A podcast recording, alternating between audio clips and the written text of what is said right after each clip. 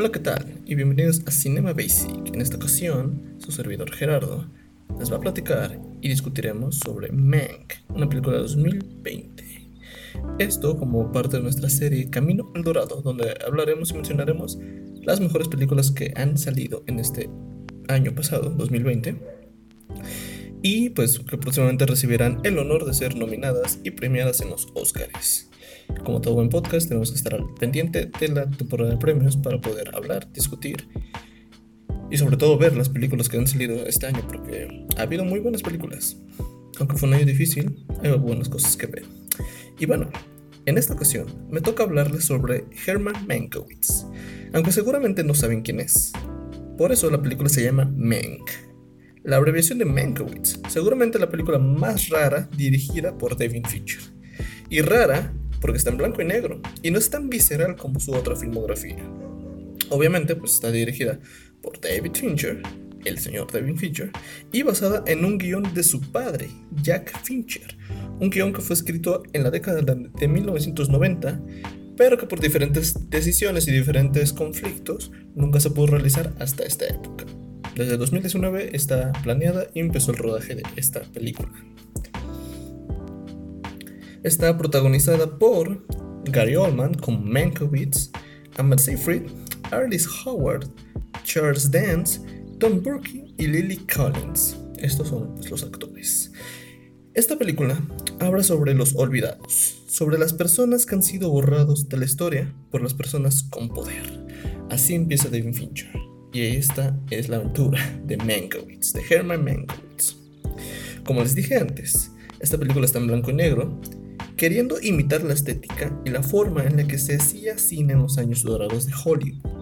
La selección de la iluminación es algo que nos llamó la atención de inmediato, porque la magia de hacer una película en blanco y negro es poder pensar y conocer los colores que vas a utilizar, porque el color, aunque en la película se vea en blanco y negro, solamente es lo que permitirá que se vea así de bien como se ve esta cosa porque será la forma en la que se refleja la luz. Tienes que decidir qué color vas a utilizar para el vestuario, para el sombrero, para el fondo, para que en blanco y negro se vea en una perfecta escala de grises y se vea una degradación del color.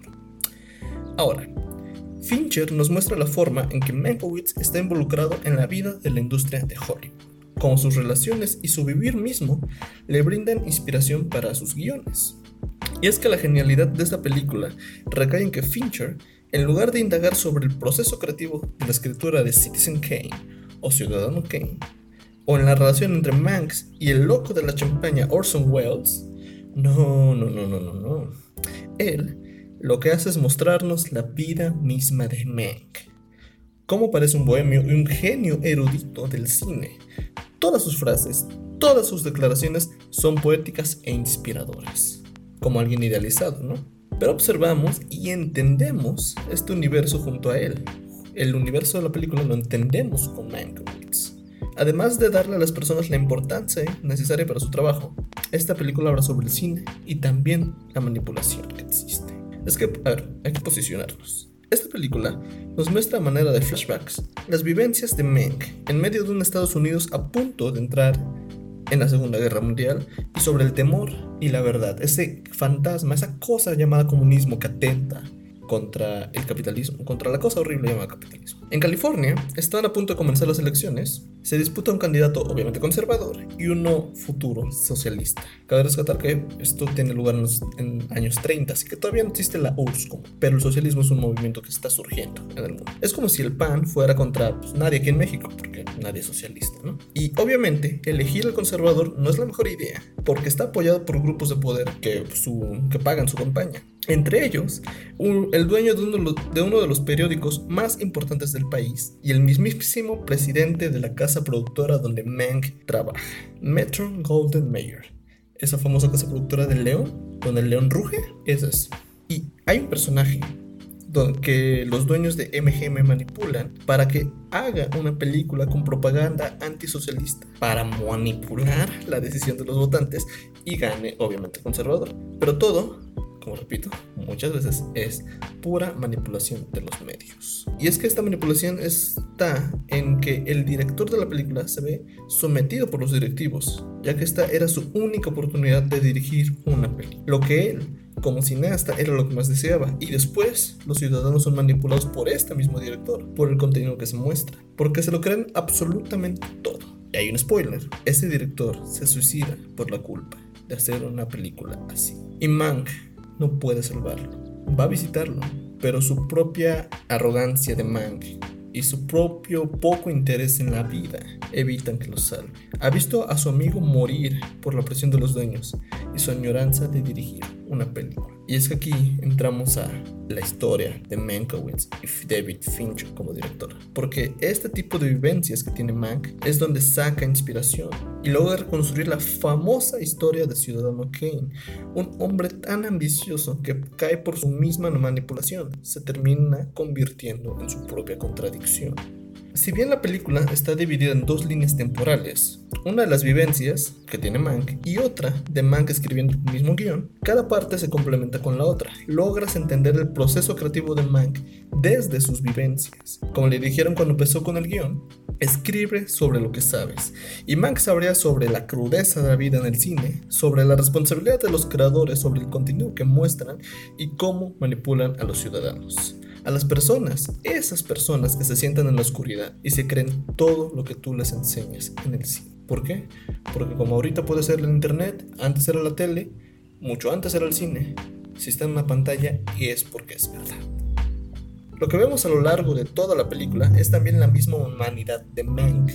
Si al principio lo presenta como este señor idealizado de la industria, cuando se pone a escribir vemos su lado muy, mucho más humano, porque conecta con sus recuerdos, conecta con su dolor, conecta con sus vivencias. Aparte, hay que decirlo, Mank tiene muchísimos problemas, entre ellos su alcoholismo, que no es un problema para, o sea, no lo idealicen diciendo que el alcohol es lo que lo hace escribir, sino que el alcohol solamente lo hace escribir mucho más rápido de lo que lo haría sobre, pero puede hacerlo sin alcohol. También está su falta de firmeza, porque es desinteresado en la vida general y no puede hacerle frente a las cosas porque no le interesan del todo. Su despreocupación por sus acciones y su responsabilidad, pero todas y cada una de estas cosas van a mostrar una parte de él, una parte que lo constituye. Y es que personalmente su arco me encanta, porque es después de aceptar que el mejor guion que ha escrito en su vida va a ser diseccionado y asesinado por Orson Welles, después de haberlo analizado. Como si bien se sabe, Orson Welles produjo, dirigió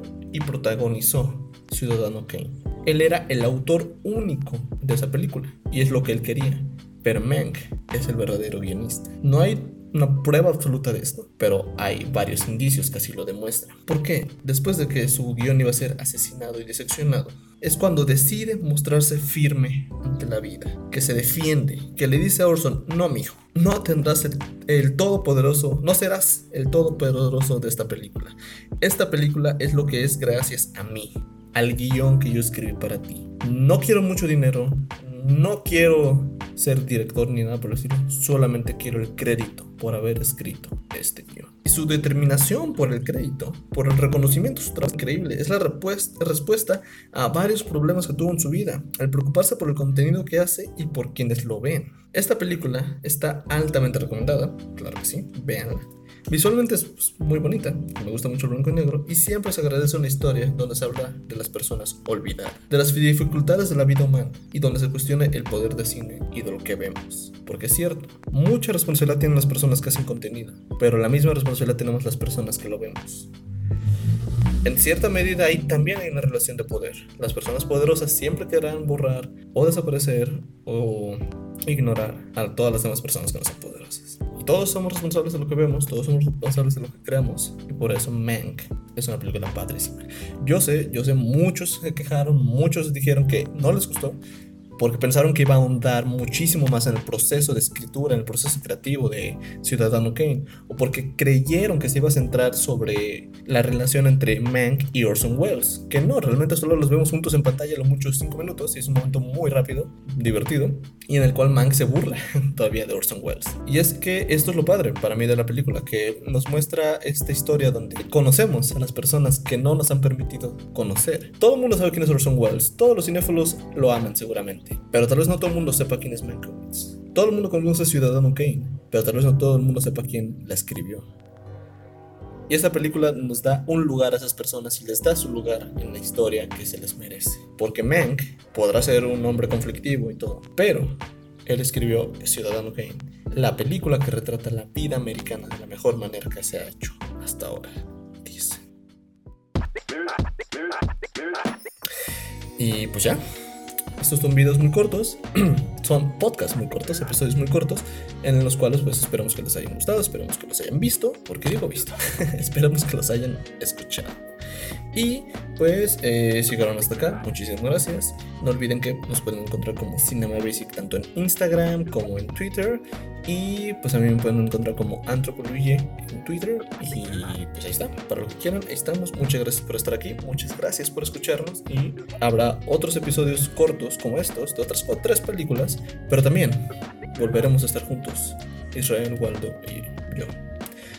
Porque somos Cinema Basic y aquí nos andamos viendo. Adiós.